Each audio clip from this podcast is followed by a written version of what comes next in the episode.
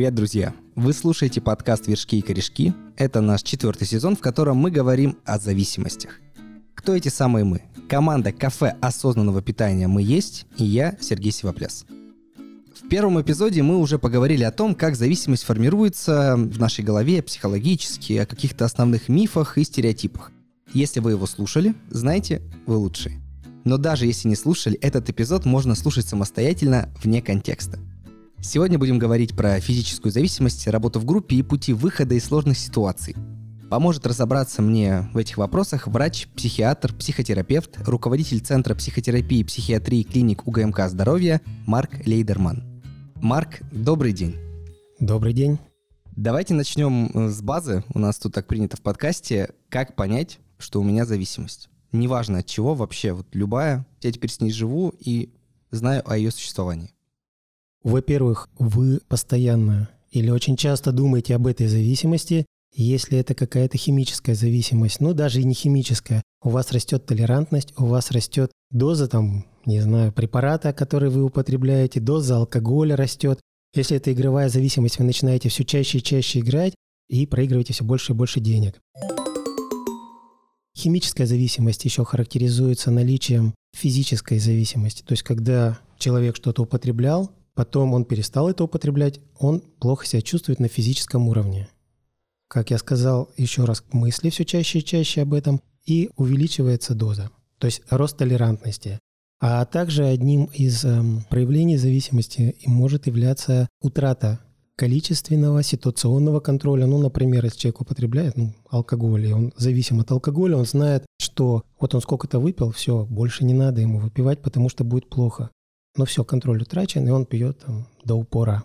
И знает, что ему там завтра надо встать, и у него важная встреча, ему становится все равно, и он пропустит эту встречу, пусть она будет хоть супер важная, вот примерно такие симптомы формирования зависимости. Ну, звучит как-то, да, не позитивно. Я понимаю, что вот есть какой-то эмоциональный аспект, да, там я получаю удовольствие от игры, не знаю, от ставки на спорт, от казино, от чего-то еще. У меня есть там зависит от того, что я выпил, мне вот этот первый глоток и ощущение, да. А на физическом уровне, как я могу понять, что мне чего-то хочется. Ну, то есть вот как в простонародье говорят, шкурит, да, ну, то есть когда хочется выпить. Или там свербит что-то внутри, вот мне нужно пойти, не знаю, там, тысячу рублей поставить на э, спорт, вот, вот неважно на что, какие-нибудь, не знаю, дети Малайзии будут играть, но вот мне нужно сам факт того, что я что-то сделал. Ну и там про другие вещества тем более. То есть как физически это происходит и почему есть вот какие-то вот эти ощущения свербения, зудения и так далее. Еще если говорить про зависимость, надо сказать о том, что во время абстинентного синдрома физические там проявления прямо явно выражены. Это вот все, что может быть, все внутренние органы, которые у нас есть, они просят могут, о помощи. Просят о помощи, могут давать о себе знать. Ну, изначально, да, там может быть нарушение сна, тревога, сердцебиение, колебание давления, боли в животе, нарушение стула, одышка, боли там в области почек, боли в суставах и так далее. То есть это вот такое проявление прямо физической зависимости. Конечно, это чаще, когда зависимости химические, алкогольная, наркотическая зависимость. Да, бывает такая, но это даже, я бы сказал, это такая психическая, психологическая зависимость, когда вот э, то, что называется шкури, шкури да, когда появляется желание, когда ты хочешь все чаще и чаще, когда ты думаешь только об этом. Когда у тебя там много дел, у тебя все твои интересы, они сужаются, они сосредоточены на том, чтобы сегодня пойти выпить, сегодня употребить какое-то психоактивное вещество, сегодня пойти и сделать очередную ставку. При этом, может быть, у тебя и финансов, и средств нет, ты их начинаешь изыскивать. То есть это доминанта в голове. Это у тебя вся жизнь начинает быть подвержена под управлением вот этой доминанты. А есть ли у вас, как у профессионала-эксперта, топ-3 вот э, зависимостей, с которыми к вам приходят? Или которые вы, ну, там, в рамках изучения, исследований, знаете, что вот такой топ-3? Алкогольная зависимость, конечно наркотическая, хотя я активно лечением наркозависимости не занимаюсь. Я считаю, что есть для этого реабилитационные центры, в которые люди должны обращаться. Там это более эффективно делается. Игровая зависимость. Наверное, так. Тебе вершки, а мне корешки. Дальше пойдем сейчас по нашей системе. У нас есть вершки и корешки. Вершки — это такие прям байки, мифы, стереотипы, какие-то глупые высказывания, которые бытуют в народе, вы, конечно, должны, если хотите, их опровергать. А потом пойдем по корешкам. Это не такие глупые изречения, но тоже спорные вещи. Начнем. Вершок номер один. Алкоголизм не болезнь. Это вредная привычка, от которой я легко могу избавиться. Не опохмеляйся, перестань налегать на напитки вечером, добавь спорта, будет полегче, и тогда поймаешь баланс между выпитым и нормальной жизнью. К сожалению, алкоголизм – это болезнь, и с этим вершком я не могу согласиться. Хотя, конечно же, во всех рекомендациях мы даем занимайся спортом, соблюдай режим дня и так далее. Но, к сожалению, здесь это не помогает. Это болезнь, здесь э, идет нарушение нейромедиаторов внутри мозга. Это болезнь, которая, как я сказал, характеризуется не просто ты вот эта вредная привычка, ты сегодня выпил, отказался, тебе без разницы. Это то, что характеризуется увеличением дозы, это то, что характеризуется наличием психической и физической зависимости, и эти симптомы психической и физической зависимости проявляются зачастую очень ярко. И поэтому вот просто взять так и отказаться, и сказать, что это не болезнь, и это просто вредная привычка. Нет, человек, который страдает алкогольной зависимостью, это болезнь. Это болезнь. И плюс надо сказать, что эта болезнь, она бывает ведь сочетается часто еще с какими-то личностными нарушениями, если более глубоко смотреть и с какими-то депрессивными состояниями. А вот эта история про алкоголик выходного дня. Когда мы пять дней в неделю продуктивные, работаем, ведем социальную жизнь, там, друзья, семьи и прочее, а суббота-воскресенье гуляй душа. Это тоже проблема. Это проблема, но здесь надо смотреть как бы каждый случай отдельно, потому что, ну, это может быть то, что называется бытовое пьянство. Это не развелось до масштабов алкоголизма, хотя это опасно, это каждый раз это нарушает. Если это каждый выходной день или каждые там два выходных дня, или там начиная с пятницы, суббота, воскресенье, это вообще можно сказать, что это запой. А в понедельник человек встает с трудом, ну, плохо себя чувствует, но там зная, что ему надо на работу, он встает, идет, э, в себя приходит. Единственное, как любая болезнь, она прогрессирует. Сейчас три дня подряд – потом где-то потянуло на неделю, и все. Вот. Потом весь отпуск пьешь, потом праздники. Да, да. Если это бытовое пьянство, то человек не ощущает пока что зависимости, не ощущает, не то что зависимость не ощущает, а то есть он в понедельник остановился, у него тяги нет. Вроде бы хорошо, но симптом-то тревожный, конечно. Если это каждые выходные, я думаю, что если человек, например, живет, ну, мы скажем, мужчина живет в семье, ну, наверное, это семье не очень нравится, что там у них муж там, или отец каждые выходные пьет, пьет, пьет. И он наверняка тоже как бы на неделю, он, наверное, понимает где-то, что это не очень хорошо, что это не нравится там жене, что он бросает в это время детей, условно говоря, но наступают выходные, и он не может себе в этом отказать. Вот здесь уже начинается проявление такой психологической зависимости. Есть у нас второй вершок, который вытекает примерно из первого. Не надо помогать людям с зависимостью, они сами виноваты. То есть это вот стигма такая, которая есть в народе, что ну вот он бухает, сам виноват. Но вот он подсел на какие-то вещества, он сам виноват. Не знаю, катает вставки, сам виноват. Ну, не вылезет, не вылезет. Что вы тут можете сказать? Еще раз скажу, что это болезнь. Я там не идеалист, и вот что это болезнь, поэтому... Ну, конечно, когда человек начал, когда он начал играть, когда он начал употреблять наркотики, когда он начал все чаще и чаще алкоголизироваться, ну, не будем отрицать его ответственности. Конечно, здесь его ответственность есть, однозначно. Но говорить дальше, что он сам вылезет или не вылезет, не вылезет, ну, здесь уже то, как вы к этому человеку относитесь, да. Если для вас человек, в общем, чужой, совершенно вы к нему равнодушно относитесь, ну да, можно так говорить. Если это человек близкий, родной, которому вы хотите помочь, то нельзя такое отношение к нему испытывать. Ему надо помогать. Он, скорее всего, сам не вылезет без вашей помощи. А он не просит. Он такой, отстань, все нормально, все хорошо. Слушайте, и здесь э, вопрос опять такой же, отстань, все нормально, все хорошо, понятно, мы за человека решить не сможем, как ему жить. Но часто такие люди, все нормально, все хорошо, у них в состоянии, когда у них, ну вот, ремиссия наступает, он говорит, да все, нормально, я смогу сам, там, я могу, все, я перестал играть, все, я перестал там, бухать, все хорошо у меня. И наступает какое-то время, и опять все начинается. Проигрывание больших сумм денег, там кредиты, долги, и вся вот эта фигня, ну или с алкоголем точно так же, да, там запои и все-все-все. И здесь, конечно же, вот в этом хорошем состоянии, когда человек, так сказать, свежий, когда он соображает нормально, с ним надо говорить, его мотивировать к тому, чтобы начать лечение, к тому, чтобы начать отказ от вот этой зависимости. Третий вершок будет реальным кейсом. У меня есть такая история, да не буду имен называть. Есть друг, некогда друг. На пару лет старше меня, мы на каких-то общих интересах в свое время сошлись, и вот он ставил на спорт. Ну, то есть делал ставки, при этом, ну, как-то адекватно, как мне казалось. Вначале там 500 рублей, 300, 1000, вот 100 поставил выходные, ну, зашло, не зашло, всякое бывает. В какой-то момент я понял, что он хорошо разбирается там в теннисе, там в футболе, и он стал ставить как бы больше. И при мне он условно выигрывал нормальные суммы, то есть там 15, 30, 40 тысяч. И он вот их выигрывает, я вижу, что он, понятно, рад, мы в моменте что-то обсуждаем, он ведет себя супер адекватно. Говорит, сейчас выиграю, вот там закину на карту туда, то есть все, он размышляет, что он будет делать с деньгами, потому что он как бы на них рассчитывает. И в моменте он получает, допустим, там 30 тысяч, что-то у него ставка зашла, я говорю, все, пойдем домой, там, сейчас закинем тебя на карту и так далее, за тебя такси и так далее. В этот момент мне звонят, ну, там, Просто я отвлекся, поворачиваюсь и вижу, как он эти же 30 тысяч обратно засовывает в кассу и говорит там, на подачу теннисистки. А подача теннисистки это вот там 5 секунд и выиграл, проиграл. Он ставит, ставка не заходит, он проигрывает, и у него на лице видно вот максимальное опустошение. Я говорю, зачем ты это сделал? Я не знаю. И вот это повторялось из раза в раз. Потом он переехал в другой город, у него жена, ребенок, вроде как семья, все хорошо, работа. И мы узнали одну историю, что он проиграл деньги, которые они копили на отпуск. Он хотел, как говорится в спорте, удвоиться, утроиться, поставить там на коэффициент э, больше.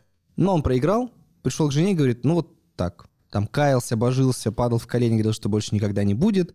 Жена его простила, судя по всему, я всех подробностей не знаю.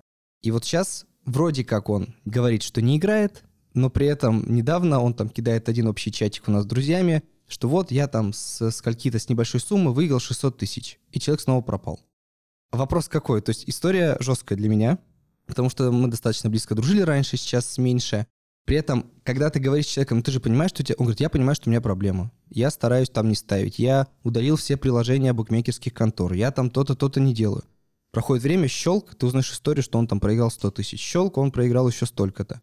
Помощи не просит. Лезть я не планирую, потому что, ну, это мы не настолько близкие друзья сейчас. Что делать? Просто наблюдать или как? И почему конкретно вот с игровой зависимостью это так работает, что вроде человек-то в остальном адекватный, нет никаких... Ну вот от алкоголя ты все равно пьяный, у тебя какое-то помутнение рассудка, от веществ тоже. А тут ты же вроде ничего не принял, ты вот свежий, чистый, не знаю, можешь сесть за руль, можешь куда-то пойти, социализированный, все, но у тебя вот такая фигня происходит. Ну, во-первых, что вам делать?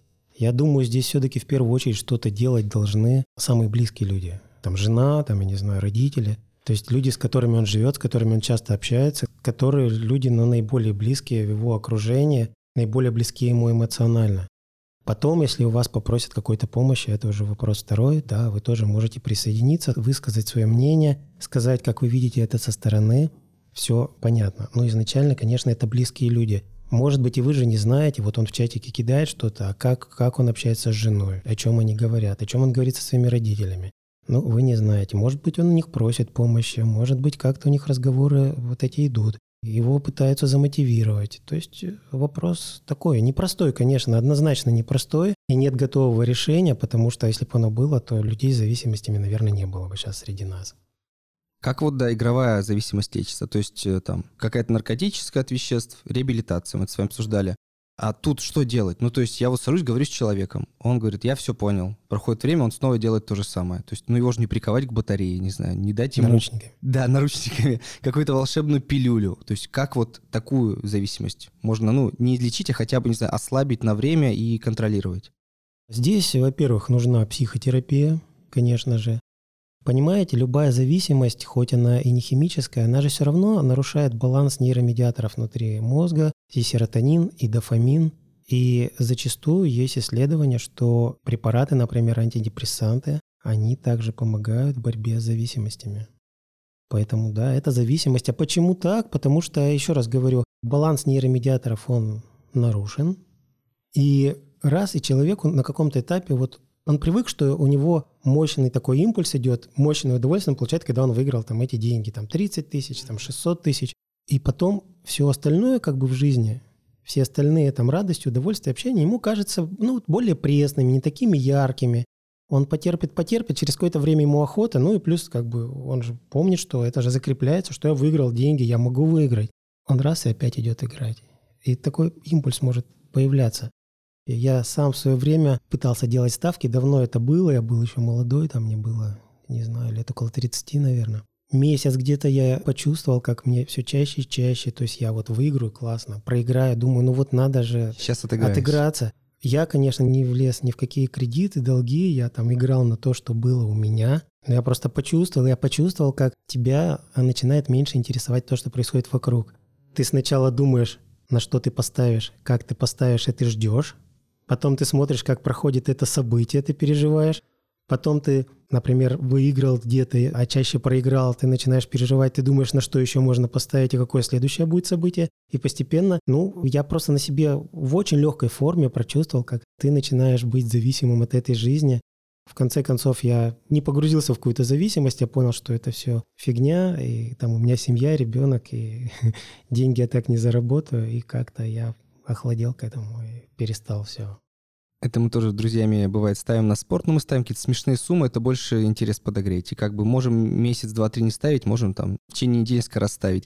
И мы всегда шутим, что вот сейчас ты выиграл, не знаю, там, тысячу рублей, две, три, неважно сколько, ух, у конторы денег отнял, но на дистанции ты на тебя все равно, что называется, нагнет, потому что ты еще 100, еще 500, еще тысячу и так далее. Поэтому этим не заработаешь.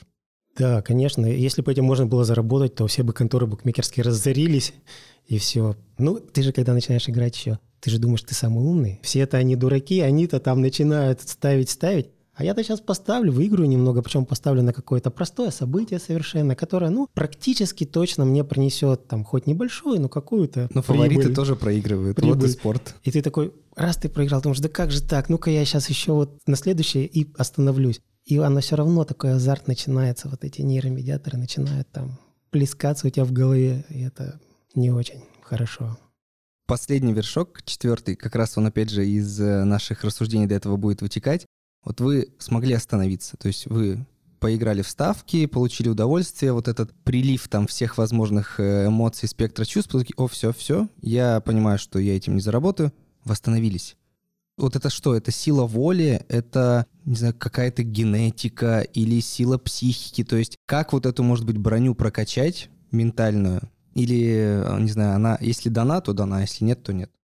Я думаю, как везде есть какая-то наследственность, да, какая-то неустойчивость, э, так сказать, структур, которые отвечают за выброс там различных серотонинов, дофаминов, нейромедиаторов. У кого-то более устойчиво, у кого-то менее устойчиво. Знаете, давайте так, люди начинают институтские времена же, ну, я не знаю, там веселые бывают. Задор сам. Задор там выпивает народ, бывает. Пробует всякое и так далее. Алкоголь, да. Кто-то потом выходит и дальше живет нормальной там жизнью, взрослеет. А у кого-то эти эмоциональные структуры, они такие менее зрелые, менее устойчивые, менее развита контролирующая связь коры больших полушарий. И в итоге у человека формируется какая-то зависимость. Да, бывает. Ведь все вроде вместе раньше там одинаково, там, не знаю, вы- выпива- Пили, ели, выпивали, курили, да, курили, да. Но у кого-то развивается, у кого-то не развивается. И я, кстати, вот про курение скажу. Я не курю. И это тоже, наверное, какая-то наследственность. Я не курю. В институте тоже, знаете, все начинали курить, выйти там покурить. Я несколько раз выходил, начинал, потом думаю, блин, да сейчас надо в киоск идти, сигареты покупать. Мне что-то лень так стало. И вообще, Деньги тратить. деньги, и мне как-то, ну, мне даже не то, что там вот жалко или я принципиально против. Вокруг меня много людей. Ну, вот раньше курили. Я работал в женском отделении психиатрическом. И сотрудницы, многие женщины, многие курили. Вокруг меня курят, мне без разницы, мне все равно. У меня вообще нет. Ну, хотите курите, не хотите не курите. Мне не противно, меня не тянет. Понимаете? И поэтому я думаю, есть какая-то наследственная предрасположенность, да. А там психологические факторы, конечно, кроме наследственных. Потому что мы скажем, что есть наследственная предрасположенность, то значит, все, тебе не помочь. Какие-то психологические факторы, какая-то социальная ответственность, какое-то там твое желание развиваться, чего-то добиться, то, в какой культуре ты общаешься, в каком обществе ты общаешься, да, какой там психологический круг твоего общения. Это очень много значит тоже. Тебе вершки, а мне корешки. От таких не самых легких вершков перейдем к корешкам. И первый корешок очень важный. Опять же, бытует мнение, это все я поискал, скажем так, поресерчил в интернете и собрал такое коллективное мнение. Работа в группе — это перебор. Не буду я раскрываться перед незнакомцами, они мне никак не помогут. Все это фигня, вот к специалисту пойду, он мне поможет. Как работают вот эти коллективные и работа в группе, насколько они подходят всем, не всем. Как понять, что мне нужна такая работа, а не работа только со специалистом. И в какой момент нужно идти в группу, а не к отдельному эксперту? Я думаю, что начинать надо с отдельным специалистом, с отдельным экспертом, проработав психотерапии, ну, какое-то время. Здесь уже специалист, эксперт смотрит по состоянию человека и может ему порекомендовать дальше групповую терапию. Как понять? Может быть, один из критериев, что вот есть эффект от э, индивидуальной психотерапии, но что-то я не до конца теряю мотивацию, что-то не до конца у меня получается. И доктор сам по себе там или психолог, он ну, не может мне до конца объяснить, потому что ну, бывает, что все-таки один на один, и ты человеку что-то говоришь, что-то с ним обсуждаешь, но ему надо увидеть со стороны. А вот как раз группа — это то, что позволит тебе себя со стороны увидеть. Ведь Реальные же... кейсы. Да. И знаете, я вот учился, когда психотерапия в наркологии, давно уже, на самом деле ведь зачастую человек, который зависимый, он же во многом верит, ну понятно, там ты доктор, ты психолог, у тебя есть там какие-то теоретические знания, ну как бы жизни-то этой ты не знаешь, ты же там не побывал сам. И поэтому здесь, конечно, очень, очень важно бывает, чтобы реальные кейсы были тех людей, которые там сами побывали или которые сами от этого страдают. Плюс ты же как бы не видишь, даже в психотерапии очень важно, так сказать, человеку научиться за собой понаблюдать со стороны, как он себя ведет, что он делает, как бы увидеть себя, Потому что когда человек находится внутри себя, ну, это вот э, мысли, эмоции, все это в одном конгломерате, это бывает неэффективно, это только накручивает человека. Знаете, как говорится, чужую беду руками разведу, потому что ты со стороны можешь посмотреть. Точно так же здесь ты в группе можешь со стороны посмотреть, как будто бы на другого человека, ну, как будто бы на себя. И то, что ты в себе вытесняешь, ты, может быть, считаешь, преуменьшаешь эту проблему, говоришь, что у меня этого нет, или то, чего ты в себе боишься признать, а в другом-то человеке ты это видишь, и ты начинаешь понимать, что во мне это есть. И мне это надо менять, с этим надо работать.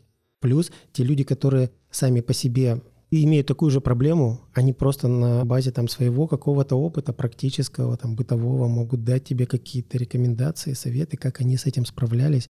Поэтому групповая терапия — это хорошо, это важно, а говорить о том, что я вот перед чужими людьми не буду раскрываться... Ну да, чувство вот стыда вот это. У нас же есть вот вообще в целом в мире, понятно, но особенно русское. А что люди скажут? А вот вдруг я потом этого человека встречу где-то, не знаю, в магазине, на улице, на работе, он же знает, что у меня проблема, и вот, вот этот стыд какой-то же живет в людях. Ну, во-первых, там же люди обычно со схожими проблемами, с идентичными. Во-вторых, вот принципы групповой терапии, если она основана на групповой динамике, заключаются в том, что ты не сразу приходишь, там, может быть, с первого занятия рассказываешь. Если тебе некомфортно об этом рассказывать, ты можешь походить, пообщаться, послушать других людей, ты можешь привыкнуть и уже через какое-то количество занятий, когда ты начинаешь чувствовать к этим людям доверие, ты можешь раскрыться. Плюс я хочу сказать, сейчас работая сам, что, в общем-то, психотерапия, психология становится все более и более популярными, и все больше и больше людей обращаются к психологу и к психотерапевту и не считают, особенно людей, конечно, более молодого возраста, и не считают это каким-то постыдным, каким-то отрицательным. Это нормально, как обратиться к любому другому специалисту, там, медицинскому.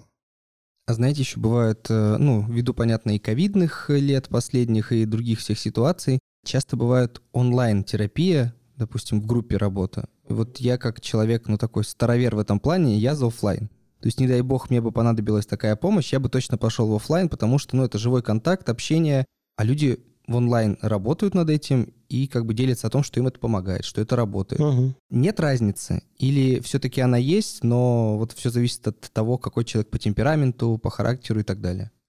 Ну, знаете, в ковидные годы я читал исследования о том, что, ну, тогда, видимо, это стало популярно, что онлайн-терапия, она не менее эффективно, чем офлайн, и там даже такие старые психотерапевты западные читал, писали о том, что да, надо привыкать, нам сложно, надо привыкать и к онлайн-терапии, потому что это эффектив, эффективно, это будущее, да.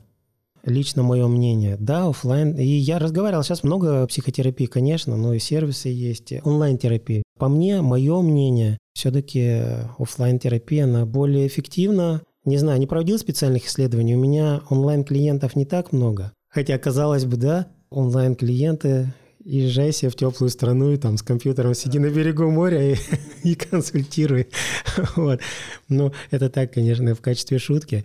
У меня онлайн-клиентов не так много, у меня достаточно много офлайн клиентов потому что все-таки личный контакт, личное присутствие. Вот у меня есть э, знакомый психотерапевт очень хороший, он говорит, знаешь, вот я консультировал, консультировал онлайн человека, а он ко мне офлайн пришел, и я увидел вот у человека тревога выражена, а через монитор я не видел, я этого не видел. Вот тут же важно не только то, что человек говорит, а важно какие-то невербальные проявления. Понятно, этого часто ты не увидишь через монитор. Ну и плюс все равно вот эта энергетика личного контакта – это другое дело, чем онлайн-контакт. Поэтому вот по мне офлайн, конечно, это лучше и эффективнее. Тебе вершки, а мне корешки. Пойдем к следующему корешку, очень непростому и такому, опять же, распространенному. Применение силы способствует прекращению приема наркотических средств зависимыми. Мы знаем кучу историй и из интернета, из новостей не только, что вот есть э, те рехабы и какие-то центры, где применяют силу. Это типа считалось раньше эффективно, кем-то до сих пор считается эффективно. Что вы об этом думаете, как вы к этому относитесь? Начну с того, что вопрос непростой. И, конечно, меня, может, осудят, скажут, как там непростой, все ясно, силу применять нельзя, не надо, это все вредно.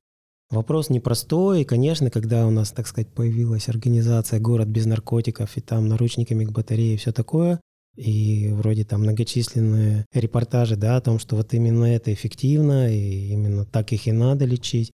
Ну, все-таки, я так скажу, да, немножко расплывчато, одной силой точно не вылечишь. Вот только если там ты будешь человека лечить насилием, он будет ждать, пока это насилие закончится над ним, вырваться и сорваться, и кайфануть. Все же, конечно, надо. И поэтому современные это методики, вот сейчас у нас там центры тоже есть э, Урал без наркотиков. Это не город без наркотиков, Урал без наркотиков, другой центр. И, конечно, там все больше и больше, и в других центрах все больше и больше все-таки уделяется внимание психотерапии. И там работают не только психотерапевты, но и консультанты, которые сами прошли через эту зависимость. Потому что человек должен осознать, понять, внутри человека должно что-то поменяться. Если ты только будешь его, ну, так сказать, насилием лечить, лупить, он, значит, затаится и будет ждать, пока он или убежит, или его выпустят. Он скажет, да-да-да, все хорошо, я исправился. А ничего не изменилось, и он там вырвется на волю, скажет, о, воля, дай-ка я сейчас это отмечу. Корешок, который тоже отсюда вытекает, детоксикация эффективна как самостоятельный метод лечения. Опять же, бытует мнение в интернете, что вот пусть человек пострадает, почувствует там ломку, не ломку, там космического уровня похмелья, что-то еще. И вот это его, наверное, научит тому, что это плохо, что он делает себе нехорошо, и дальше он передумает. Ну, детоксикация, вы имеете в виду именно такое, грубо говоря, на сухую или детоксикация, потому что в моем понимании вообще детоксикация это там ложится, капельницы капают, а транквилизаторы делают, он такой, все, там, в себя пришел, все окей, все нормально. Ну вот и то, и то, потому что, да, про капельницы я наслышан, есть же даже там сериал «Капельник» выходил, угу. где парень ездил к звездам, прокапывал их, когда им нужно было прийти в себя, и вот, типа, этим зарабатывал. Что это эффективно, что можно вечером побухать, что-то еще поделать, с утра прокапаться, и ты огурчик. Это, конечно, не избавляет от зависимости. Начнем с капельниц. Я считаю, что это, предположим, это может быть этапом лечения, когда человек находится в интоксикации или он находится в тяжелой там достаточно абстиненции, можно прокапать, можно сделать препараты, там, транквилизаторы, там, успокаивающие снотворные, чтобы он пришел в себя, чтобы он потом начал понимать, что до него хотят донести, какая у него проблема, потому что в таком состоянии у него доминанта. Только что-то найти и употребить, и чтобы опять было хорошо или хотя бы не было плохо. Как бывает при зависимостях, да, сначала тебе хорошо, а потом тебе надо это вещество, чтобы тебе просто плохо не было, чтобы тебе нормально просто было. Поэтому я считаю это только одним из этапов.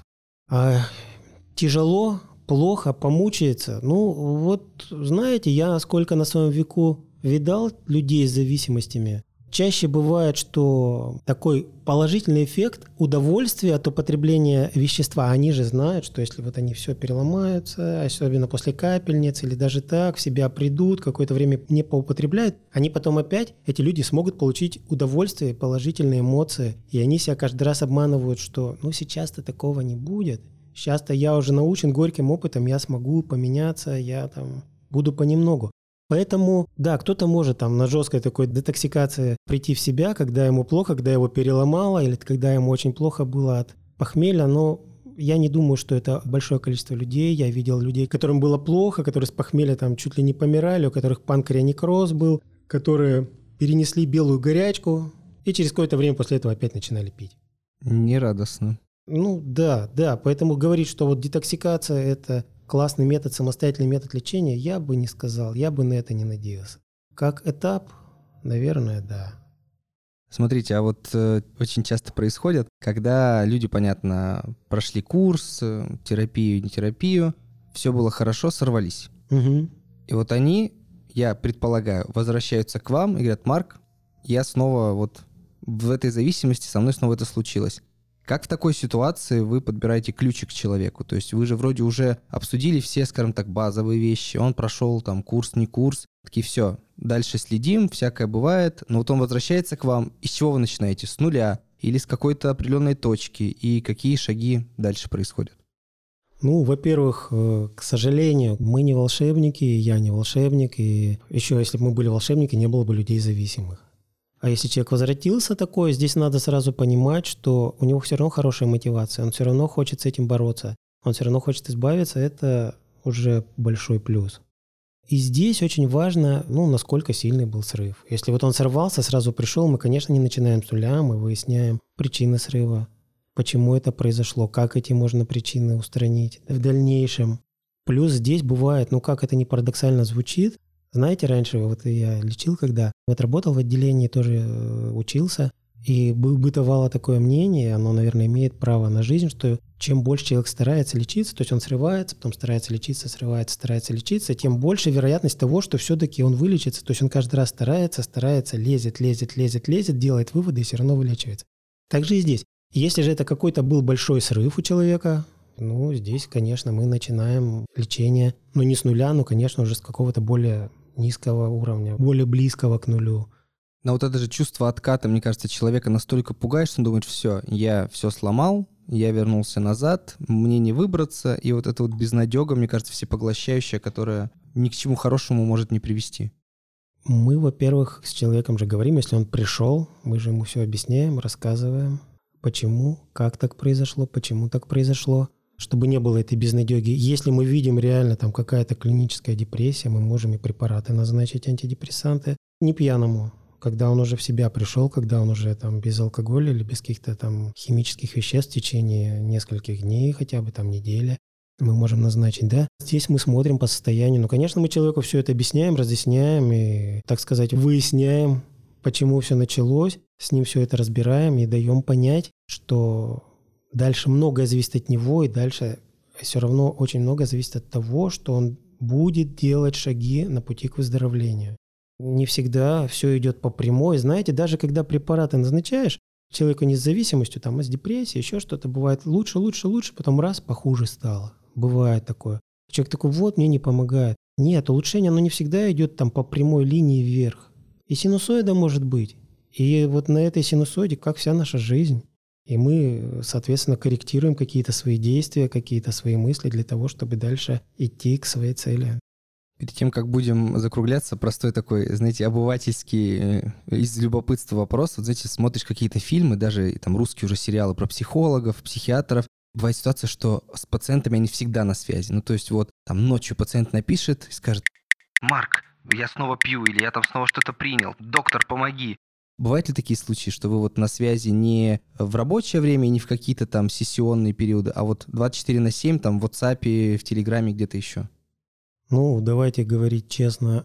Фильм — это фильм, угу. а психологи и психотерапевты — это тоже люди, которые нередко много работают и которые вне работы хотят отдыхать, хотят какое-то время там уделять там, семье, своим каким-то хобби, увлечениям. Поэтому честно, ну, 24 на 7 я не бываю с человеком, если человек может там где-то, ну вот э, звучит может немножко жестко, если человек может подождать, конечно, я выйду с ним на связь, я как смогу ему отвечу, мы как-то назначим встречу. Если это прямо какое-то срочное, там, неотложное у него состояние, которое угрожает, там, не знаю, его жизни и здоровью, ну, вряд ли я смогу ему помочь. Я, честно, я не смогу ночью сорваться, поехать к нему домой и начать там его в чем-то убеждать. Наверное, если такое состояние, правильнее там, ну, какие-то более экстренные службы вызывать. Ну, а вообще-то, вообще-то, вот э, немножко сглажу, да, со своими пациентами. Я на связи. Я еще раз скажу, я много работаю, я не могу разговаривать э, по телефону, но я даю номер там по WhatsApp для смс -ок. Они мне пишут вопросы, я когда могу, как могу, я в течение дня на эти вопросы людям отвечаю. И при необходимости мы назначаем встречу. Или если встреча была недавно, то я пытаюсь по WhatsApp там при помощи смс что-то подкорректировать, что-то человеку разъяснить. Тебе вершки, а мне корешки.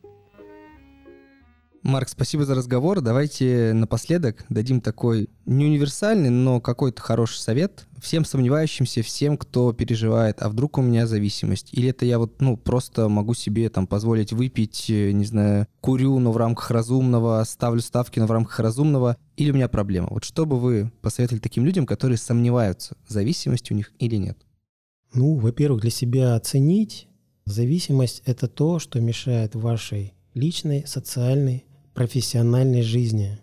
Если это мешает, то да, у вас зависимость или зависимость, которая начинает формироваться. Если, как вы сказали в начале, там у меня шкура ходит, и я уже начинаю думать о том, что вот мне надо, надо, причем без связи с какими-то праздниками, без связи с встречей с друзьями, вот просто мне надо, надо, наверное, это уже начинает зависимость формироваться. Но я уже не говорю о том, что если вы там выпивали три дня там подряд или пять дней подряд, а потом вы еще там 3-4 дня болеете в абстинентном синдроме, это точно зависимость.